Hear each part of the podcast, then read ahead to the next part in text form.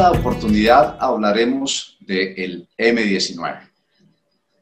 En medio de tantos grupos armados, eh, revolucionarios, marxistas, leninistas, el M19 insurgió con métodos modernos de publicidad y, y difusión más que con capacidades armadas tácticas o estratégicas. Esta organización salió de las entrañas de la Alianza Nacional Popular, ANAPO, el partido del señor general Gustavo Rojas Pinilla, expresidente de la República, y fue conformado este grupo por una, una, serie de políticos e intelectuales que alegando el fraude electoral contra la ANAPO, pasó a la clandestinidad y marcó una pauta diferente a las propuestas principalmente armadas de los otros grupos terroristas que actuaban en aquel momento. Con más publicistas que tácticos, repito, entre sus fundadores, el M19 lanzó una campaña mediática de expectativa que generó curiosidad a través de avisos en diferentes medios que decían parásitos, gusanos, espere, M19 lo que se entendió en principio y de manera general como un posible purgante o vermífugo. Otros avisos decían falta de energía, inactividad, espere, M19. Y propagandas por el estilo se difundieron en los principales diarios impresos del país. Simultáneamente, se lanzó en Bogotá el semanario Alternativa, dirigido por jefes de la izquierda, entre ellos varios cabecillas del nuevo movimiento. En enero de 1974 salió a la luz pública el M-19 con el robo de la espada de Simón Bolívar del Museo de la Quinta de Bolívar en Bogotá y con una toma incruenta al Consejo Municipal de esta ciudad capital. Se promocionó como un movimiento urbano, bolivariano, nacionalista y socialista demócrata e hizo público su lema de con el pueblo, con las armas, al poder. Es muy importante tener en cuenta este lema, porque más adelante veremos en qué terminó. Siguieron presentándose actividades propagandísticas menores hasta que dos años más tarde de esta presentación en sociedad, en febrero de 1976, el M-19 cometió su primera atrocidad cuando secuestró al presidente de la Confederación de Trabajadores de Colombia, CTC, José Raquel Mercado, y lo asesinó en cautiverio, acusándolo de traición a la patria y a la clase obrera. Su cuerpo amarrado de pies y manos, semidesnudo y baleado, fue abandonado en una rotonda del centro de Bogotá. Bueno, así habían pasado a la acción armada los señores del M-19.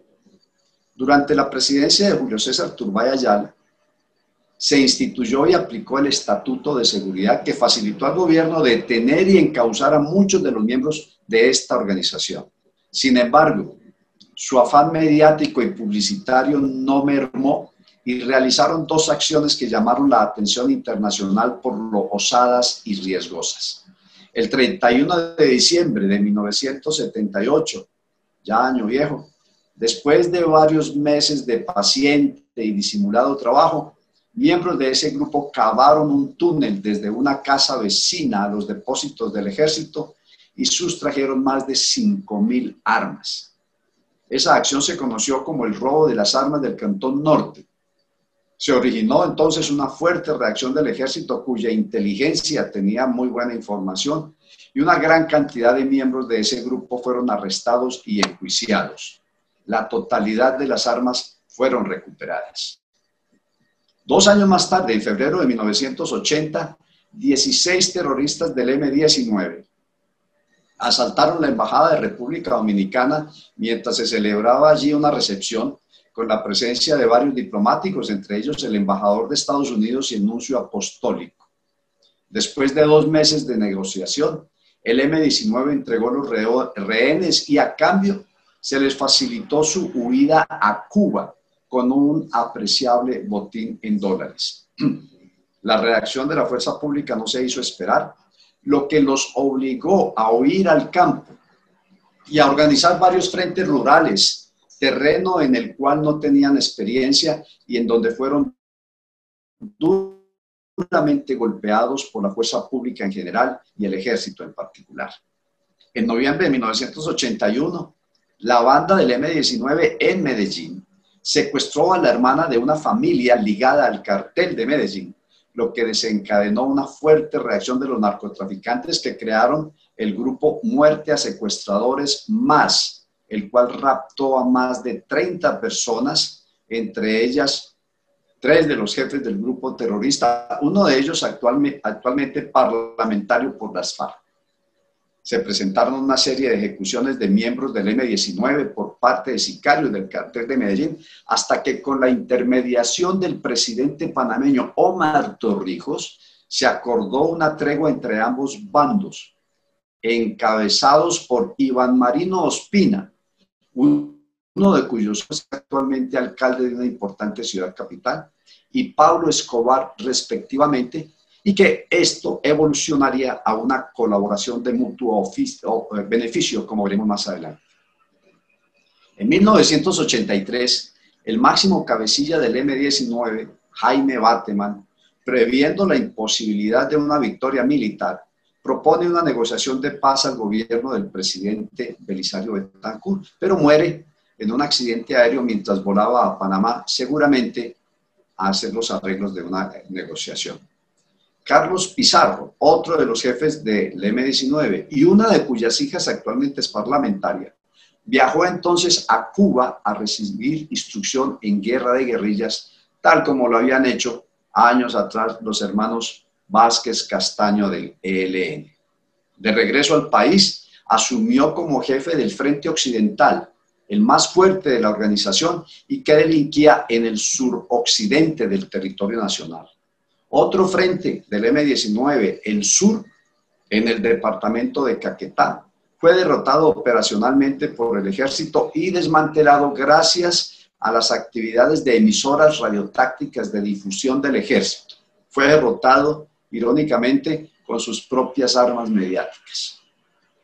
Aparece entonces en esos años la coordinadora guerrillera Simón Bolívar, que reunió en una sola organización a las FARC el ELN, el Comando Ricardo Franco de terrible e ingrata recordación, el movimiento indígena Quintín Lame, el Ejército Popular de Liberación, EPL, el Partido Revolucionario de los Trabajadores, PRT, la Unión Camilista del ELN y el M-19. Esta era la relación de todos los diversos actores armados comunistas que delinquían en el país para ese momento y que reunidos en esta coordinadora culminaron al gobierno para iniciar un proceso de paz. Se dieron los pasos en tal sentido. Ese mismo año, el presidente en ejercicio, en una actuación inédita, se reunió en España con jefes del M-19 para lograr un acuerdo de paz. Pero ante el asesinato de uno de sus jefes, el M-19 reaccionó y realizó la toma de Jumbo, ciudad cercana a Cali, como una demostración de fuerza. Unos 200 guerrilleros incendiaron la alcaldía, liberaron 60 presos, pero no pudieron tomarse el puesto de policía y 13 de sus activos murieron en el intento.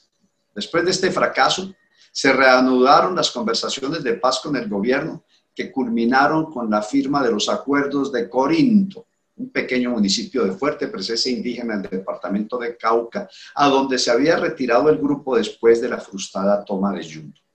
Simultáneamente, se firmaron otros acuerdos con el EPL en Medellín, con las FARC en la.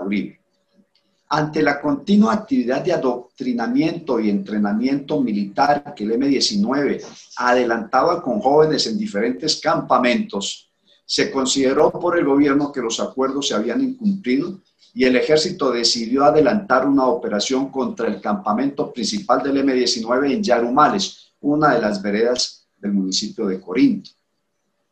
Entre diciembre del 84 y enero del 85, mientras el presidente Betancur adelantaba conversaciones en Panamá con uno de los jefes del grupo subversivo, las tropas asediaron durante dos semanas el llamado Campamento Libertad del M-19 los 170 hombres y mujeres de esta agrupación soportaron el fuego de artillería y el asedio militar utilizando túneles, zanjas de arrastre y posiciones protegidas como lo habían aprendido en Cuba. En enero del 85, ante una nueva arremetida de la tercera división del ejército al mando del señor general Miguel Vega Uribe y temiendo su aniquilación, una comisión de verificación logró un cese de fuego para mantener los acuerdos firmados el año anterior. El M-19 se retiró hacia los Robles a pocos kilómetros de su campamento base y el ejército tomó posesión de Yarumales. Este combate es señalado por sus cronistas como la acción militar más significativa en la historia del M-19. A pesar de negociaciones, acuerdos, tratados y etcétera, el M-19, caracterizado por su eh, espíritu de espectacularidad, entre el 6 y el 7 de noviembre de 1985, protagonizó el más sonoro, desastroso y doloroso episodio de la guerra comunista contra el Estado colombiano.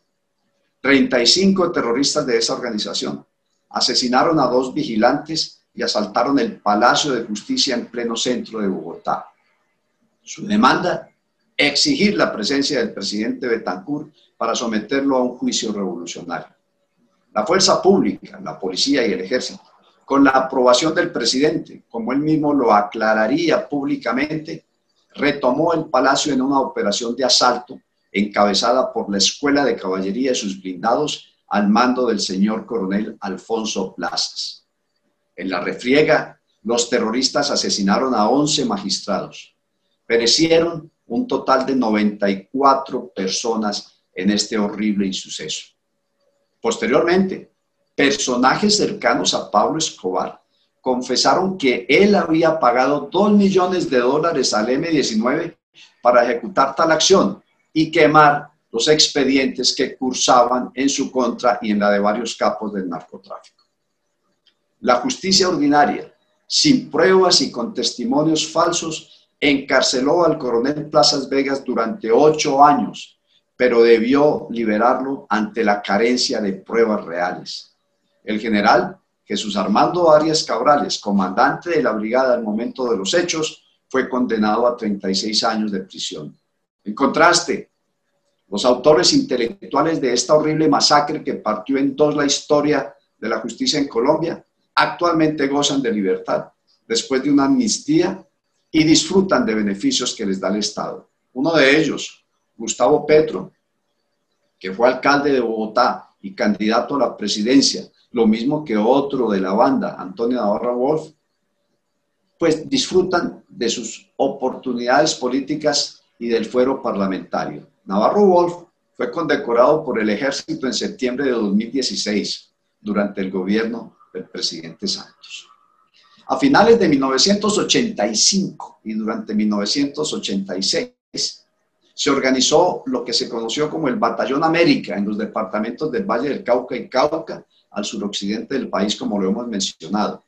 Se conformó con unos 500 hombres del M-19, del movimiento indígena armado Quintín Lame por el lado de Colombia, de Alfaro Vive Carajo en el Ecuador y del movimiento revolucionario Tupac Amaru en el Perú, del Perú, y que tuvo como objetivo militar inicial la toma de la ciudad de Cali con el apoyo de las milicias populares, acción que nunca pudo realizar debido a las operaciones militares que acosaron al tal batallón. En 1987, esa agrupación se reestructuró y se suman a ella las FARC, lo que quedaba de las FARC, lo que quedaba del EPL, el Partido Revolucionario de los Trabajadores, PRT, y la Unión Camilista Ejército de Liberación Nacional, y se da a conocer como la coordinadora guerrillera Simón Bolívar, cuyo objetivo era presentar un frente unido en las negociaciones de paz emprendidas con el gobierno y realizar acciones armadas conjuntas. El 29 de mayo de 1988, el dirigente conservador Álvaro Gómez Hurtado fue secuestrado en Bogotá por el M-19. Al momento del plagio, fue asesinado su escolta Juan de Dios Hidalgo. El grupo exigió, a cambio de la liberación de este político, el establecimiento de una Asamblea Nacional Constituyente, lo cual se, realizaría posteriormente. el 8 de marzo de 1990, el M-19 hizo dejación de armas en su campamento en Santo Domingo, Cauca, bajo la vigilancia de varios militares en retiro, así como de representantes de los gobiernos de Ecuador, Perú y Bolivia. El 9 de marzo, el día siguiente, fue el acto oficial en Caloto, Cauca, y en la tarde de ese día la firma de la desmovilización entre el presidente Virgilio Barco y Carlos Pizarro. A partir de ese momento, el movimiento alzado en armas se convirtió en movimiento político con el nombre de Alianza Democrática M19. Durante el gobierno de César Gaviria, se convocó una Asamblea Nacional para redactar una nueva constitución. El M19 se presentó a elecciones y obtuvo 19 curules por la circunscripción especial. Antonio Navarro del M19 fue elegido para ser copresidente de esa asamblea junto a Álvaro Gómez Hurtado, quien irónicamente había sido secuestrado por el mismo M19, como lo relatamos hace poco. El 4 de julio de 1991 se firmó y promulgó en Bogotá la nueva, la, nueva constitución. Luego de su participación en esta Asamblea Nacional Constituyente, Navarro pasó a formar parte de la nómina oficial como ministro de Salud y ocupó otros cargos de elección popular. En las elecciones de 1991, el M19 obtuvo nueve senadores y 12 representantes, pero en las de 1994 no obtuvo suficientes votos y en las de 1998 su electorado apenas alcanzó a los 30.000 votos, lo que condujo a la extinción del movimiento. Tras su desmovilización, algunos miembros del M-19 consideraron como una traición tal acto y decidieron continuar con la lucha armada urbana. Otros del M-19 se incorporaron a las FARC y al, y al ELN. Algunos grupos armados reclaman ser herederos del M-19 y realizan atentados y acciones terroristas cuando enfrentan a la policía en diferentes manifestaciones cívicas, utilizando bombas Molotov y otras armas no convencionales. Algunas de estas células, como Juventud M19 y el movimiento Jaime Bateman Cayón, participaron activamente en los disturbios ocurridos en Bogotá y otras ciudades recientemente que concluyeron desafortunadamente con la muerte de 13 civiles. Esta es la nueva amenaza terrorista urbana que enfrenta el Estado en estos tiempos de inestabilidad. Bueno, podemos sacar algunas conclusiones de este breve relatorio. Como se pudo notar, la historia del M-19 tiene más de publicidad y show que de militar. Y este relato, más que, más de, que tiene más de historia política que de historia militar, muestra al M-19 como un movimiento armado que fue un grupo terrorista sin duda alguna. Con gran habilidad publicitaria y deseo protagónico, fue el grupo que realizó las más sonoras y espectaculares y dolorosas acciones de la insurgencia comunista en Colombia, que no no lograron ningún cambio significativo y sí dejaron heridas que aún no sanan, como la del holocausto del Palacio de Justicia, por lo que serán recordados con reprobación. El terrorismo nunca ha sido romántico, dice alguien. Sus jefes supervivientes medran en los medios y se mueven en la política arrastrando la sombra de los miles de muertos que causaron para llegar a convertirse en beneficiarios del Estado que dijeron combatir. Ni con las armas, mucho menos con el pueblo, como rezaba su lema, lograron imponer un sistema totalitario en el país. Y debido al origen elitista de sus fundadores, forman parte de la, dirigencia hoy en día corrupta, política, que está en el gobierno y que tienen una confiabilidad de un escaso 12% en la opinión pública. Este breve relato es una demostración más de que en Colombia la acción comunista violenta no ha dado resultado después de 60 años de destrucción y muerte. Bueno, espero que este sucinto relato sirva para ilustrar a quienes tienen ideas de que el M-19 fue un grupo libertario noble. No fue así. Muchas gracias por su tiempo y síganos acompañando en este breviario de la historia militar colombiana.